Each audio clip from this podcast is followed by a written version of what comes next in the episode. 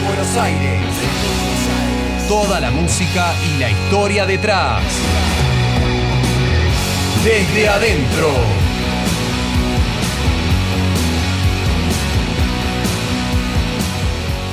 ¿Qué tal? Buenas tardes, ¿cómo les va a todos? Quinto programa de Desde Adentro aquí en Radio ICER 95.5. Mi nombre es Tomás y hoy, viernes 12 de junio, vamos a seguir hablando de bandas. La semana pasada nos tocó hablar de una banda de Inglaterra, que eran los Arctic Monkeys, y hoy vamos a hablar, nos vamos a cruzar el océano, y vamos a hablar de un solista, rockero también, o sea, si hay rockeros es él, pero en minutos más les voy a contar quién es. Para hablar de otro rockero, me gustaría presentarles a Walter Sterzer. Walter, buen día, ¿cómo andás? Hola Tomás, muy buenos días. Así es como vos bien marcabas esto de, de, Arctic Monkeys, esta banda tan, tan grandiosa que se convirtió en los últimos años. Vamos a hablar ahora de un rockero que hace muchos años que está y bueno, eh, un genio, un genio oculto, podríamos decir. Yo creo que podemos decir eso y mucho más. Pero no les adelantemos muchos todavía. Recuerden que si nos quieren contactar lo pueden hacer a nuestro Instagram arroba desde adentro ok. Ahí van a poder, eh, además de obviamente escribirnos mensajes de cariño como los que venimos recibiendo, van a poder encontrar obviamente los links a, nuestro, a nuestra lista de Spotify donde vamos subiendo toda la música que vamos pasando durante el programa. Obviamente, o sea, nosotros hablamos de un tema y la idea es que de fondo siempre está la música que representa o que cuenta todo lo que estamos hablando o inclusive del disco que, comentamos. Eh, van a encontrar obviamente también links a videos, links de pequeñas vicisitudes que suelen ocurrir en el rock, el Informati Rock, donde solemos dar información acerca de, de la instancia o de la, de la escena internacional bueno, en fin, una cantidad de cosas bastante importante y copada y que nos gustaría que ustedes nos den feedback que quieran. Pero otra cosa que van a encontrar es la trivia. Esta trivia, este momento, este, esta cuestión que se nos ocurrió hacer para compartir con ustedes y que tiene que ver con algo bastante lindo, con algo bastante polémico en realidad, más que lindo.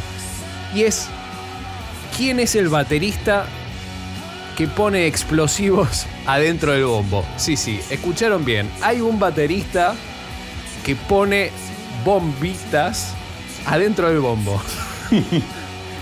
lindo muchacho, ¿no? Como para tenerlo en la banda. sí, sí, sí. Una, una linda ocurrencia, ¿no? Que te, que te, sorprenda, vos estás tocando y de repente empieza a volar todo por, por los aires. Bueno, pasó acá? ¿Quién es? Ringo Starr, el baterista de los Beatles. John Bonham, el baterista de Led Zeppelin, Keith Moon, el baterista de The Who, o Dirk Verburen, el baterista de Megadeth. ¿Cuál de estos cuatro muchachos suele poner bombas o bombitas adentro del bombo? Pero hablando de Megadeth, obviamente, un día como hoy, un 12 de junio, pero de 1985, Megadeth, esta banda de, de metal y que tiene ya en su nombre el nombre Muerte tatuado, por así decirlo, edita su primer disco y eh, presten atención al nombre del disco, se llama Killing is My Business y ponen una especie de tagline como de aclaración. And the business is very good, o sea, y, la, y el negocio está yendo muy bien. ¿Cuál es este disco? ¿Cuál es la categoría de este disco? Es que en definitiva es el primer disco de la banda, como les dije, y que em, la característica que tiene es que el guitarrista y cantante, o sea, fundador de la banda, es Dave Mustaine, que es el ex guitarrista reciente de la banda Metallica. Los Metallica lo echaron a este muchacho de su puesto de primera guitarra y él dijo, bueno, listo, yo me voy a armar mi banda e hizo Megadeth. Y no le fue mal, le sigue siendo. Y no le fue mal. Y, por ejemplo, tuvieron un, detalle mínimo cómico de este disco, es que em, le dieron, la discográfica les dio 8 mil dólares para grabar el disco. Bueno, los chicos eh, se la quemaron, básicamente se quemaron prácticamente el, 70, el 75% de esos 8 mil dólares se lo quemaron en drogas ¿A dónde fueron destinados? O sea, si esto no es rock, el rock, ¿en dónde está? Dijeron los chabones, ¿no? Cerrame la 4, dijeron los muchachos. Bueno, la cuestión es que con esos dos mil y pico de dólares que les pudieron haber quedado, tuvieron que poner obviamente plata y grabaron el disco. El disco obviamente se escucha con cierta eh, dificultad técnica, pero ha sido bastante bien recibido por la gran mayoría del público al que está apuntado de así, rockero, pum para arriba. El famoso ¿Quién le quita los, ¿Quién le quita, bailados, ¿no? Los muchachos. que se escuche que se escuche como se escuche, ya Bueno, pero digo, si después prestan atención al siguiente disco, eh, el siguiente disco ya se escucha con, con, una, con un audio mucho más grueso y mucho más eh, profesional y de como de presupuesto que por ahí en el primer disco no. Pero bueno, nada, todas las bandas comienzan por algún lado y ellos empezaron así. Un detalle, sí, por eso. Detalles. Bueno, detalles. un 12 de junio también, pero de 2007, Queens of the Stone Age, eh, la banda liderada por Josh Home, que hablamos la semana pasada, que ha tenido una, una participación bastante cercana a los Arctic Monkeys, edita Era Vulgaris. Es un disco eh, bastante, bastante garage, o sea, con una sonoridad muy, muy particular, casi típica de esta banda, y que obviamente está editado por Records and Records, que es el disco del propio Home. En 1967, por su parte, Sir Paul McCartney edita The Family Wave, que es la banda sonora de una película que fue dirigida por Roy Bulting. Es técnicamente el primer disco solista de un Beatle y la producción y dirección de la orquesta se encargó ni más ni menos que George Martin. En el año 1972, también siguiendo la línea de Beatle, John Lennon edita Sometime in New York, que es su tercer álbum solista. Bueno, un 12 de junio de 1965, ya que estamos hablando de Paul McCartney y de John Lennon, los Beatles reciben un telegrama, una notificación de la realeza en que los invitan a ser Sir, o sea, los invitan a tener eh, esta, esta señoría por parte de la corona británica, obviamente por su aporte a la cultura y más que nada al bolsillo de Inglaterra. Que después obviamente hay muchas cuestiones detrás de todo esto porque se juntan con la reina, que estaban drogados, que la saludaron, que mirarla, que no mirarla, que le escriben después una canción que, en, la, que más o menos la insultan, Her Majesty is a pretty o sea, cómo termina Abbey Road. Bueno, hay como muchas idas y vueltas entre la historia de los Beatles y la reina de Inglaterra. Para ir cerrando un poquitito, nos quedan un par más de efemérides muy interesantes. En 2001, también un 12 de junio, Blink 182 edita su cuarto disco, Take Off Your Pants and Jackets. Un disco super yankee que si uno pone las películas de adolescentes de ese momento, sonaba Blink 182 con esta canción, por ejemplo, que escuchamos de fondo que es First Date, pero me suena mucho a American Pie. Nada, o sea, son detalles de la cultura yankee y que estos muchachos la representaban a rajatabla para ese entonces. Muy principio de los 2000, totalmente. Y por último, déjame decirte que en 1958, en este especie de flashback que hicimos hoy en Efemérides, nace Meredith Brooks en Oregon, Estados Unidos. Si se preguntan quién es, ella fue muy famosa por hacer la canción Beach. Y lo que hay curioso en este caso es que ella vino acá a Argentina en el año 1998 cuando The Rolling Stone vienen a promocionar en el estadio de River Plate ese gran disco que es Bridges to Babylon, que tuvo a Bob Dylan también el 4 de abril como invitado. Bueno, la gente no la recibió de muy buena manera y Meredith Brooks se fue, la verdad, que bastante cabizbaja después de la de la actuación que tuvo acá en Argentina porque le tiraban hasta piedras, se dicen, en aquel momento del escenario cuando ella había empezado. Querían a los Stones, era simple. Lo mismo le pasó a Prince, ¿te acordás que lo hablamos hace un par de programas?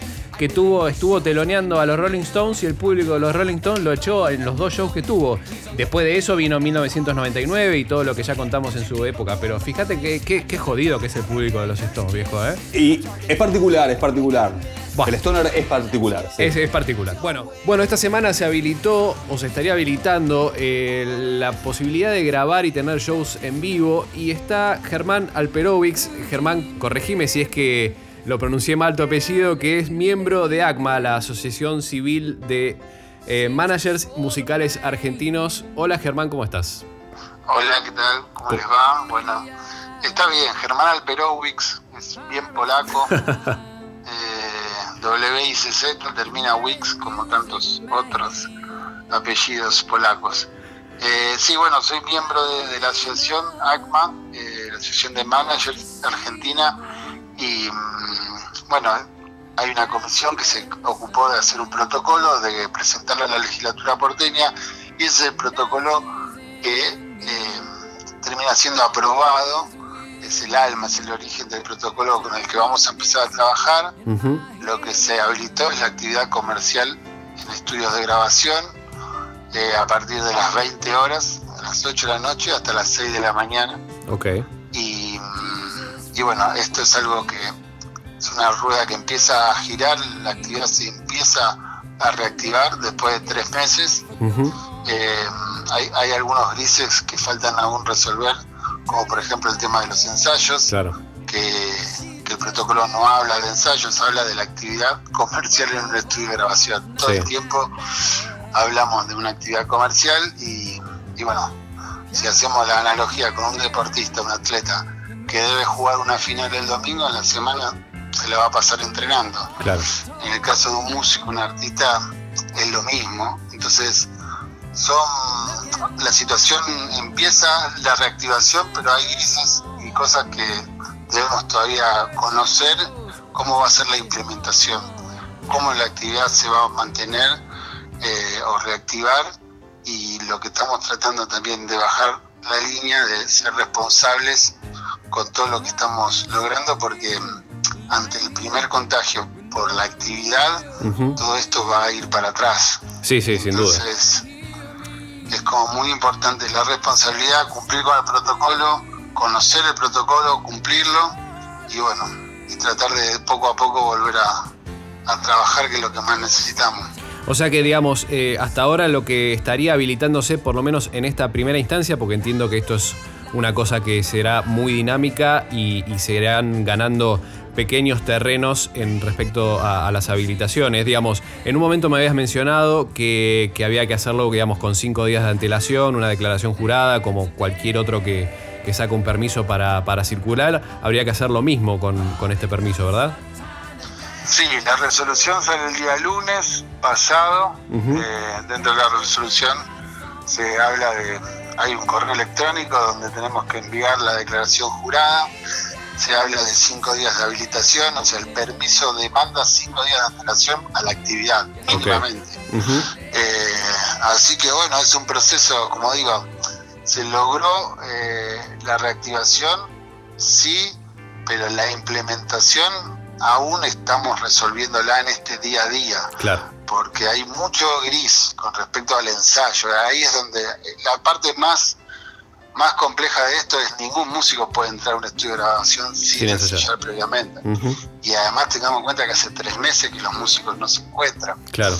Y entonces la situación demanda paciencia y responsabilidad, Sí. pero sí hay un avance. O sea, hay un avance y es una muy buena noticia que la festejamos muchísimo, pero también, vuelvo a decir, seamos muy responsables con lo que hemos logrado y, y sigamos avanzando alineados, conociendo el protocolo y las responsabilidades que, la situación demanda. Perfecto. Bueno, Germán, seguramente te moleste las semanas siguientes para tener alguna actualización un poco más eh, concreta y precisa de esto que la verdad es que nos pone contentos a todos, pero sí insisto en que tenemos que tener todos mayor responsabilidad a la hora de aprovechar este beneficio logrado por ustedes y por muchos otros más.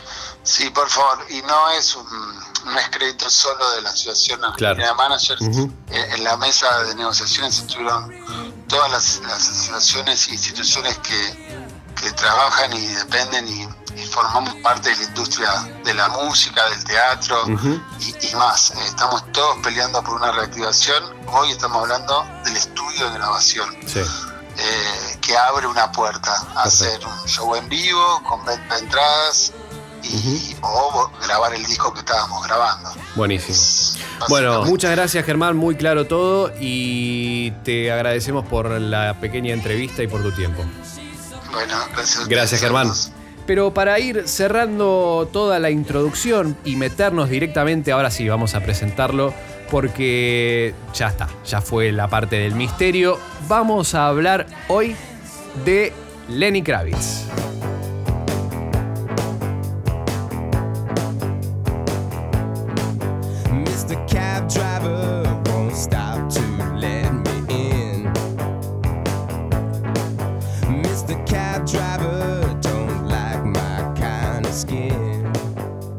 Estamos escuchando Mr. Cab Driver, es el, eh, uno de los primeros hits que ha tenido este muchacho que nació en Nueva York en 1964, un 26 de mayo de 1964.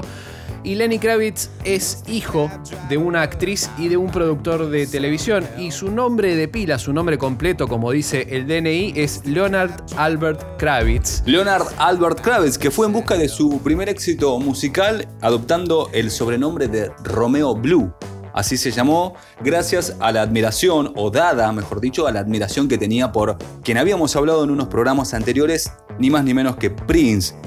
Empezar con esto de los romances, el sexo, el deseo, el amor, él estaba muy cautivado por la música de, Prince y en un primer momento quiso imitarlo, podríamos decir. Pero bueno, él no consiguió ningún contrato musical con ninguna discográfica porque le decían que su música no era lo suficientemente negra ni suficientemente blanca. Entonces es ahí cuando él decide volver a Nueva York y también abandonar esta especie de look de Prince que tenía con Romeo Blue. Volvió a Nueva York porque, digamos, tu- se fue a vivir con los padres a Los Ángeles por un contrato que tuvo la madre para una película.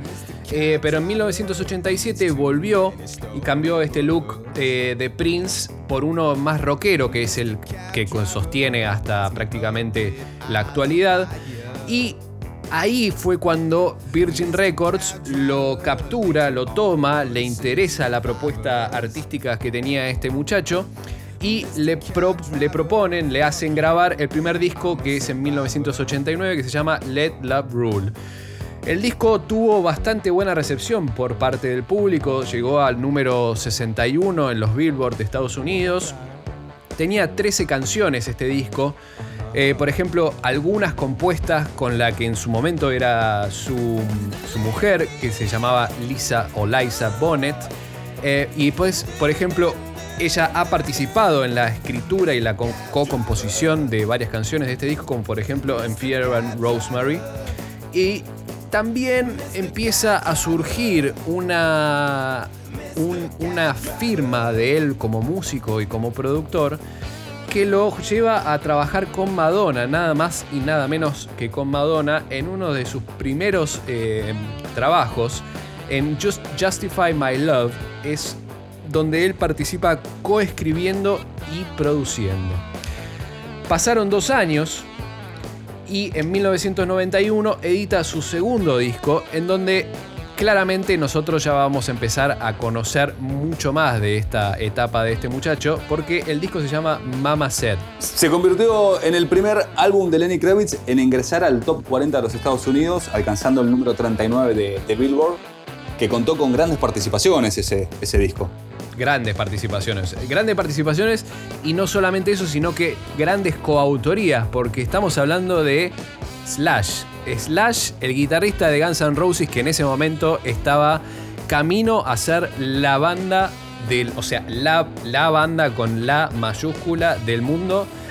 Y participa justamente coescribiendo Always on the Run. O sea, este riff que estamos escuchando de fondo lo toca nada más y nada menos que Slash. Es una coautoría, como bien les estaba diciendo, pero además de este disco, además de este tema en este disco, se incluyen otros temas muy conocidos como Stand By My Woman Now, es una balada divina, It Ain't Over Till It's Over, otra balada divina, Flowers for Zoe, Zoe era la hija que había tenido con Lisa, entonces le dedica una de las canciones.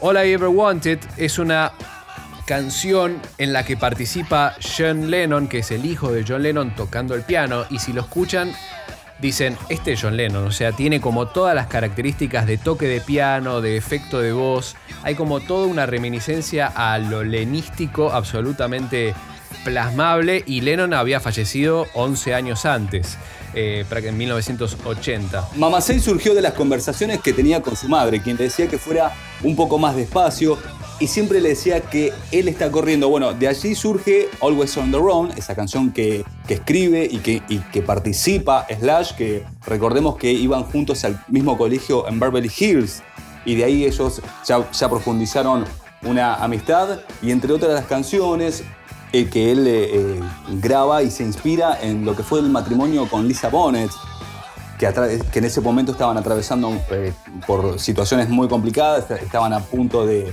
de divorciarse y ahí es cuando Lenny Kravitz entra en un estado de depresión y él, él mismo en una entrevista confiesa que volcó todo, todos esos sentimientos en las canciones y para él Mama Say fue un disco catártico. Y si hablamos de It's Over Till It's Over, es la canción que él le compone a su ex esposa luego de- del divorcio. Así es como eh, después de dos años, obviamente después de este disco, en donde esta cuestión catárquica la estamos viendo bastante seguido en los artistas, por supuesto, y Lenny Kravitz no iba a dejar de ser uno de ellos. eh, edita en 1993 Are You Gonna Go My Way, que es una canción eh, que, digamos, es mega conocida por todos, que fue grabado como si estuvieran todos en los años 70, coescrita con el guitarrista eh, Craig Ross. Es la puerta de acceso a Lenny Kravitz para muchos. Are You Gonna Go My Way es como la canción que vos la escuchaste y decís, a ver de qué se trata esto. Y ahí es como el puntapié inicial para meterse en esta discografía de, este gran artista. Sí, este tema que, que, digamos, lo van a conocer muchos, insisto, porque tiene un riff de guitarra de entrada, o sea, del comienzo que es, que es demoledor y que inclusive ha sido tomado y versionado por muchas bandas, entre ellas Metallica, y en muchas, en muchas instancias de shows en vivo lo han versionado a este tema. Pero, Tom Jones To- también. Tom Jones también. Pero bueno, Sí. este disco cuenta de 11 tracks y tiene más de 155 millones de vistas en Spotify, este Are You Gonna Go My Way. O sea que es un tema que claramente rompió con muchas estructuras. Y recién en el tercer disco, Lenny Kravitz, ya con el Mama Set, venía, venía picando alto, pero con Are You Gonna Go My Way es como que da el salto que lo lleva a otra estratosfera. Esto también pasa. Seguía las influencias de los primeros discos. Hablamos de que él estaba influenciado por Prince, luego deja eh, esas influencias para abocarse a las bandas del rock de los 70. Are You Gonna Go My Way está, eh, si uno lo escucha, es un disco bastante de un rock setentoso, de lo que era Jimi Hendrix, de lo que era algo de Led Zeppelin. El disco, eh, la, canción particularmente, Are You Gonna Go My Way, él dice que fue grabada en tan solo 5 minutos. Era luego que se terminara la, la sesión. Él, estaba por entrar. eh, ella estaba por entrar al estudio la otra banda que había alquilado y la canción le salió muy rápido junto con Craig Rock, que fueron, la escribieron, Craig Rock tocó la guitarra, él tocó la batería y dice que fue algo automático cómo salió esa canción. Y la letra habla un poco de cuando dice vas a seguir mi camino, are you gonna go my way, significa el camino del amor. Lo que él nunca creyó que la canción se iba a convertir en lo que fue. Bueno, nos vamos al corte entonces escuchando Are You Gonna Go My Way de Lenny Kravitz, editada en 1993.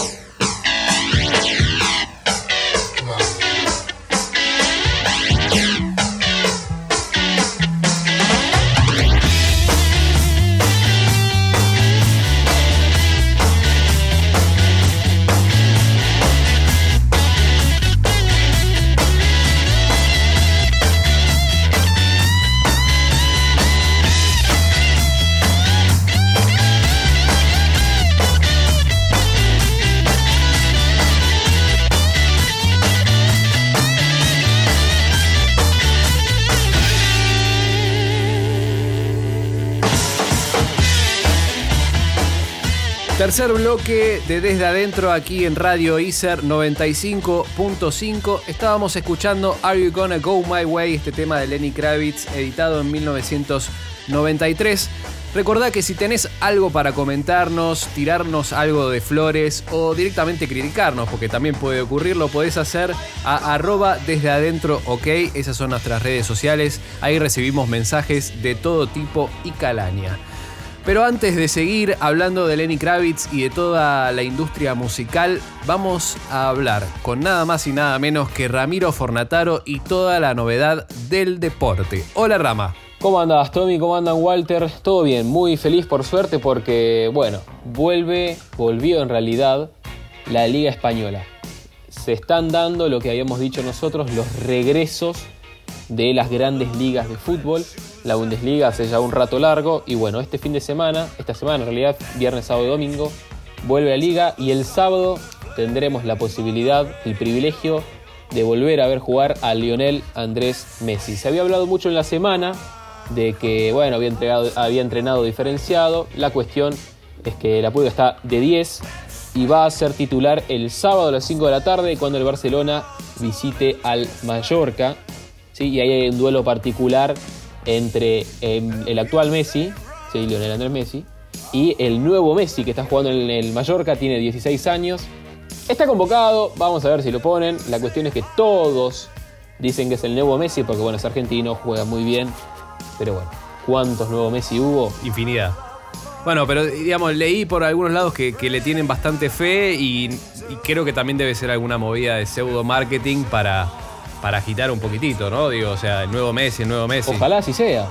Siempre es bienvenido un jugador así. Y más si es argentino. Por supuesto. El domingo juega el Real Madrid también a las 2 y media de la tarde, así que el domingo vamos a tener fútbol, tanto alemán como español. Y un adelanto, este, tenemos regreso confirmado también de la Liga, de la Premier League, la Liga Inglesa, 17 de junio. ¿eh? Plato fuerte, el Vamos. partido debut, pero bueno, no los voy a, no los voy a spoilear. Por otra parte, seguimos hablando de la Liga Española y tenemos el- lo que yo llamo, y lo que varios llaman también, el divorcio del año. El Mono Opa, Burgos, obviamente en buenos términos, se separa del Cholo Simeone. Deja de ser el ayudante de campo, la mano derecha, y va a empezar su carrera solista, como dirían en la música, pero como entrenador. O sea, como su carrera solista que, que en algún momento tuvo una banda que se llamó The Garb y tuvo su momento de rock and roll y de hecho, investigando un poquitito, en Wikipedia dice Germán Adrián Burgos, conocido deportivamente como el Mono Burgos, es un ex portero de fútbol y además músico de rock. Vos. Mira vos. Bueno, ¿vieron? Acá el fútbol y la música están relacionados continuamente y siempre con las grandes figuras. Así que bueno, le deseamos toda la suerte del mundo al Mono Burgos, que bueno, habrá aprendido y mucho de un excelente entrenador como es Diego Simeone, que seguramente también lo va a extrañar. Venimos al fútbol argentino, hablando de argentinos. Boca, Mauricio Isla, el 4, el lateral derecho que quiere Juan Román Riquelme para el club. Aparentemente habría dado el visto bueno, ¿sí? En declaraciones que realizó, dijo que lo llamaron de Boca, sabe que hay un interés y que a él le gustaría jugar en Boca, pero que hasta ahora este, no se han contactado con él. Así que teléfono para Juan Román Riquelme, si lo quiere, el tipo está dispuesto. Por otro lado, River. Riquelme está feliz. Estaría feliz con Mauricio Isla. Estaría feliz. River, Armani se va a quedar. Hubo un sondeo de un club mexicano, el Pumas, de la UNAM. Nada. Nada de otro. Nada que no sea un sondeo. ¿sí?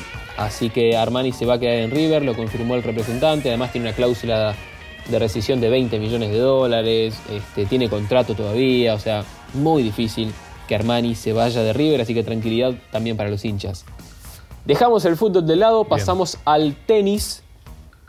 Viene Roger Federer, fue operado de la rodilla a principio de año y lamentablemente la recuperación viene lenta. No se sabe si va a estar para el- la recuperación del ATP, ¿sí? que recordemos está suspendida por el coronavirus, por lo que ya sabemos. Así que hay muchas dudas sobre el futuro de Roger Federer. Va a seguir jugando al tenis, pero no se sabe cuándo va a volver. Por último, Perfecto. Lenny Kravitz, que le han dedicado este programa, El muchacho, el el muchacho, muchacho de hoy, este, en un concierto en la Bombonera en el, año- en el año 2005, él para culminar, ¿sí? con la canción Are You Gonna Go My Way, el tipo en la Bombonera agarró una guitarra, la ploteó de boca, toda de boca, toda azul con estrellas Bien. amarillas, obviamente el público, bien argentino obviamente, a lo loco gritando, vamos Lenny Kravitz. Lenny Kravitz Bostero, así que aparentemente Lenny Kravitz es hincha de boca, así que le mandamos un saludo grande y bueno, una pequeña anécdota como para cerrar.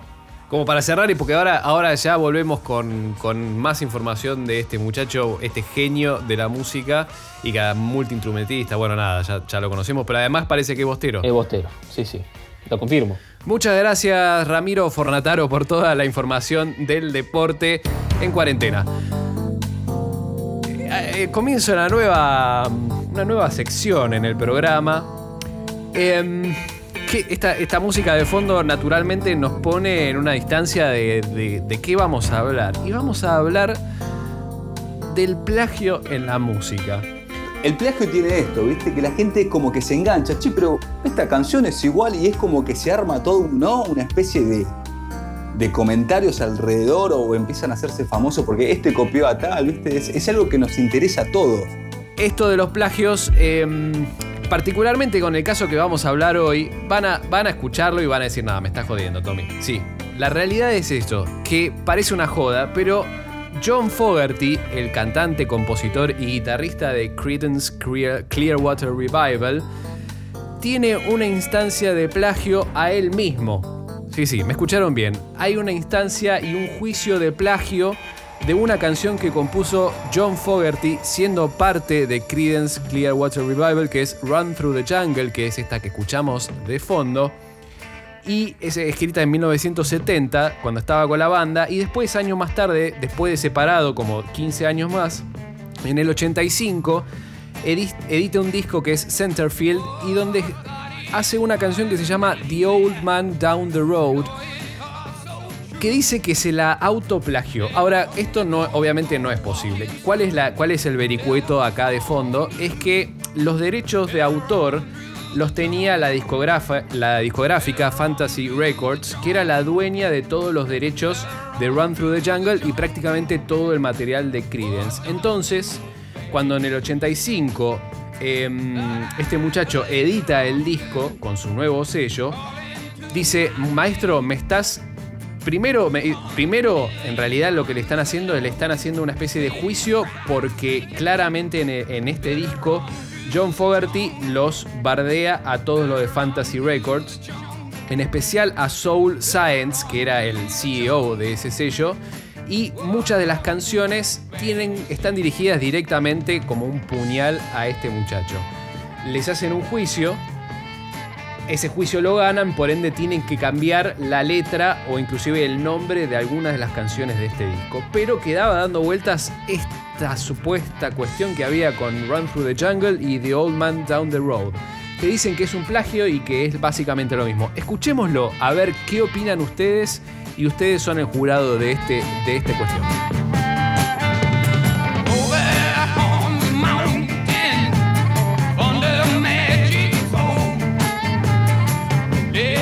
Ahora escuchemos The Old Man Down the Road, que es la supuesta copia o plagio de em, Run Through the Jungle. A ver.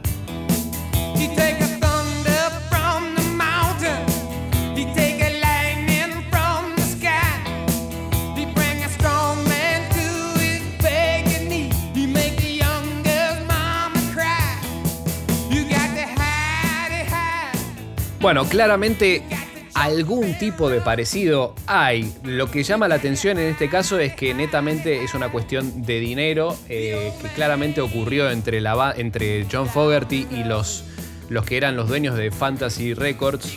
Y que La gente de Fantasy Record lo estaba esperando con los brazos abiertos. Estaba esperando ese momento, ¿no? Dijo, a ver en qué, en dónde pisa el palito y vamos con todo. Así que nos venís bardeando y dijeron, bueno, listo, te autoplagiaste. Te Esto te va a pasar autoplagiaste, solo a vos. A nadie más le pasó. Bueno, lo que ocurrió, lo que terminó ocurriendo es que eh, años más tarde eh, Fantasy Records es comprada por, por un sello que se llama Concon Records Y los, los dueños de este sello le otorgan, le devuelven, devuelven los, los derechos de autoría a John Fogerty de toda la creación de Creedence Clearwater Revival. Así que así fue como terminó este capítulo, primer capítulo del plagio en el rock.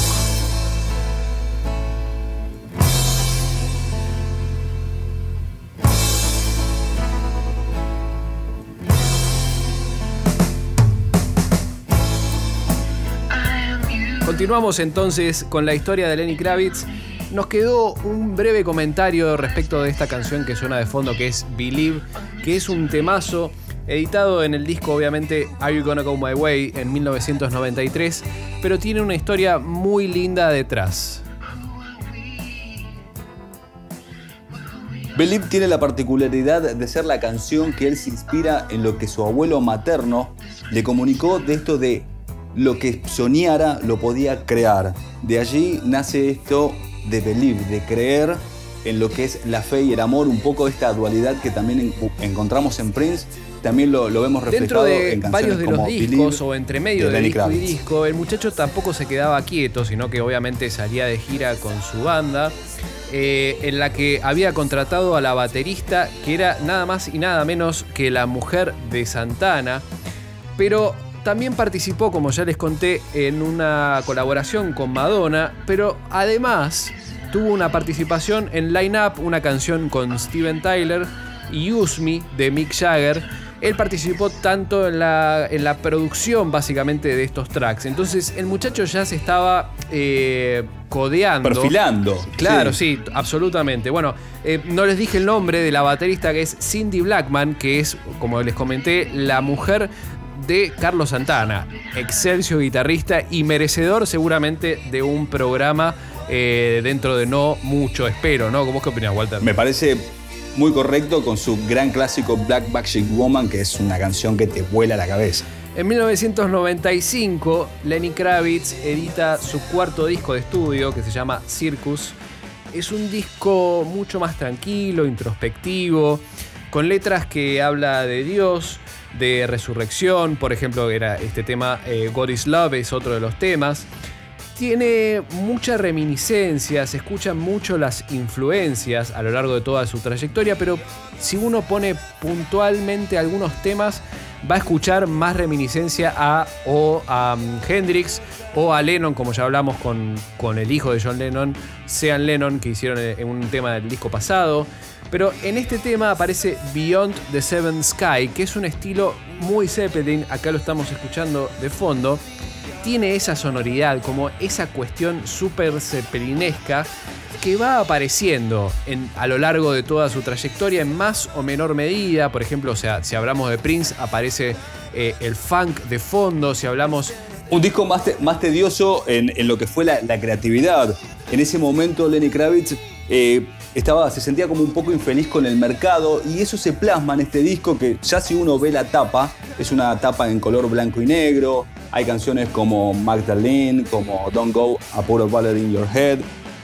Son canciones como un poco bastante más oscuras y muestran a un Lenny Kravitz que también pasaba en aquel momento por la preocupación de tener a su madre enferma. Y esto se plasmó en ese, para mí, gran disco que tuvo Lenny Kravitz, que también entra con esta balada No puedo quitarte de mi mente, que es una de las baladas más reconocidas a lo largo de la historia de, de Lenny Kravitz. Exactamente, me sacaste las palabras de la boca porque justamente eh, acá lo escuchamos de fondo, Can't Get You Off My Man, temón, o sea, balada que, que mega reconocida a nivel mundial y que en definitiva Sonó muchísimo en las radios argentinas por mediados de los 90. Exactamente. Eh, y en definitiva, un poco lo que suele ocurrir es que un tema va llevando a otro, es como que una canción te va llevando a la otra. Y así es como edita en 1998 su quinto disco de estudio y que realmente se inspiró mucho con el nombre porque se llama 5, ¿no? Eh, pero... Five. Five. Eh, pero bueno, sí se escucha en este disco un sonido eh, mucho más moderno, en donde empieza a incorporar eh, máquinas de ritmo, sintetizadores, la utilización de, de loops, eh, guitarras acústicas. Eh, y creo que lo más remarcable de este disco son que eh, Fly Away, que es uno de los primeros éxitos, I Belong to You y American Woman que es un cover. Sí, American Woman es una canción que, que sale desde la película Austin Powers, que está incluido en una reedición que se hizo al año siguiente, en 1999. Lo particular que hay en este disco, que abre con Fly Away, que es la primera canción, que lo que tiene de curioso es que el disco estaba cerrado. Le presentaron nuevos instrumentos a Lenny Kravitz y cuando el tipo se casó la guitarra y tocó los primeros acordes dijo, esperen un segundo, acá hay una nueva canción y ahí nace uno de los más grandes hits que tiene, con el que abrió el Lola Palusa de 2019 cuando vino aquí a la Argentina, Fly Away. Así que nos vamos a ir al corte con Fly Away de Lenny Kravitz.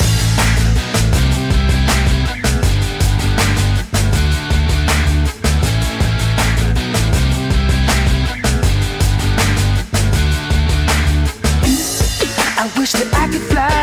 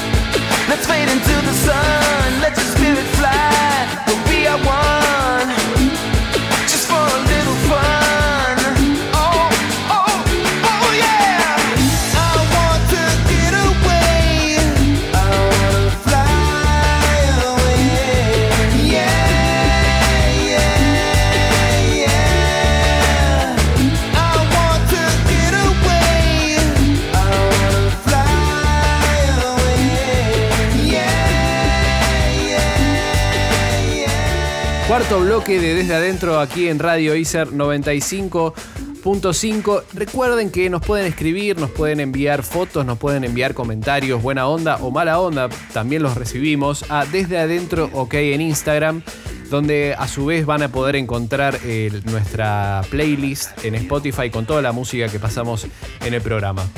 Pero llegó el momento de recibir a una de las máximas figuras de este programa. Diría, ¿cómo lo podríamos decir? Si tuviese, si tuviese Real acá lo diría mejor que yo, pero bienvenido Simón. Hola Simón. Uh, hola Tom. Hoy no lo puedo creer. Yo cu- cuando escuché este personaje que hoy están llevando acá adelante, digo, ay, no lo puedo creer. ¿Viste esa cubetera que tienen en, en los abdominales? ¿Vos viste lo que son las tapas de los discos? Que- y tiene casi 60 años. Yo ahí estoy, te juro. No te lo puedo creer. No te lo- yo digo, ay, qué, hombre, ¿no?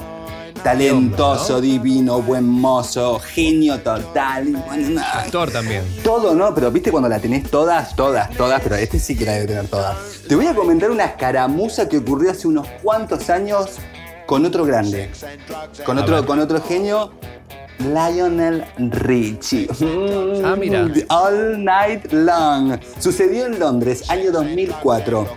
Resulta ser que estaban ellos en una misma discoteca y Lionel vio, así como dijo, ¿qué onda que está pasando acá? Resulta que Lionel tenía una novia que aparentemente Lenny la había seducido tiempo atrás.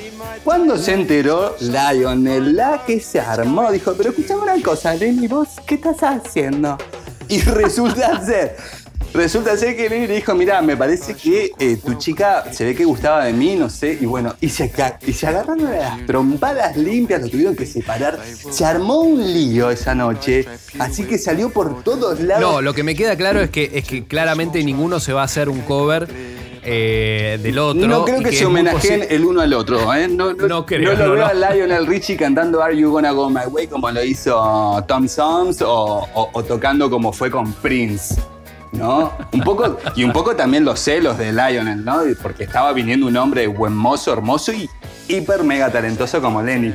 Así que esta fue un poco la, la historia que pasó con Lenny Kravitz y Lionel Richie. ¿Te lo imaginabas vos, Tom? ¿Lo sabías? La verdad que no, la verdad que no. Y bueno, eh, pasaron cosas. Me encanta, me encanta tu sección, Simón. Te lo súper agradezco como todos los programas. Muchas gracias, Simón. Te esperamos la semana que viene. Seguramente con, con más cosas Siempre copadas y- e interesantes y graciosas también eh, respecto de los artistas y de la farándula rock. Pero siguiendo con este muchacho que obviamente se peleó eh, en las afueras de un bar, quién va, vaya uno a saber si estaban eh, embebidos o no. Pero en el año 2000 deciden hacer un disco compilatorio tipo Greatest Hits de Lenny Kravitz en la que él no participó en, la elección de los temas.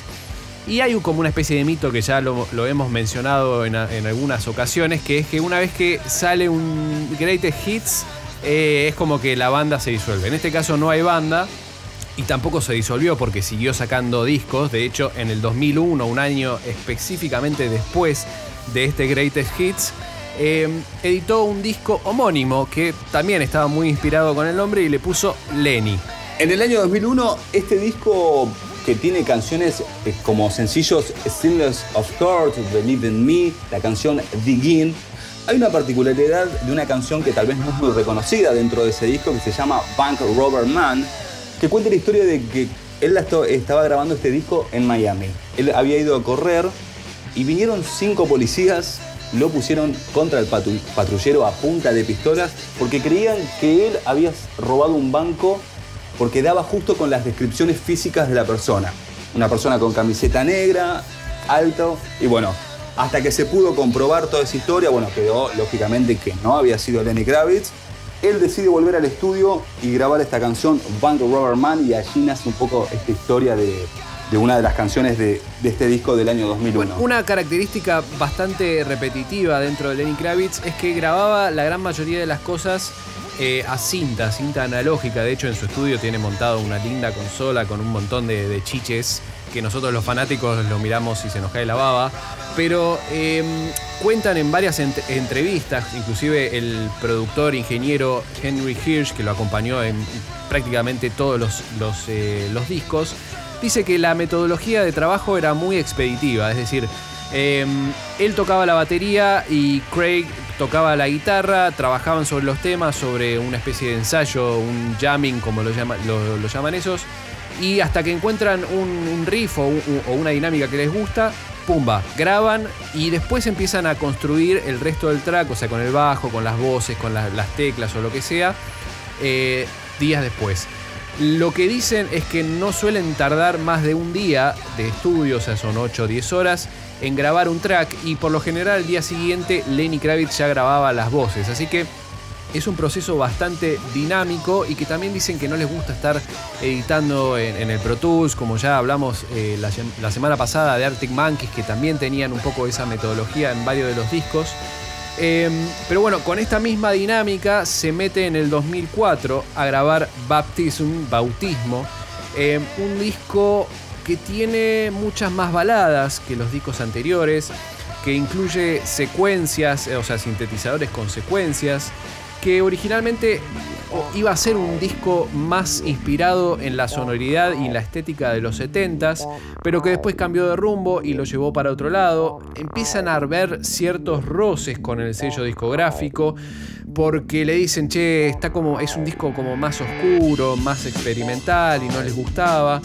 Eh, incluye hasta la, o sea, en Storm canta Jay-Z, Jay-Z, un, un rapero, pero en definitiva la cuestión y el, mood general era mucho más íntimo, mucho más oscuro, más, introspectivo.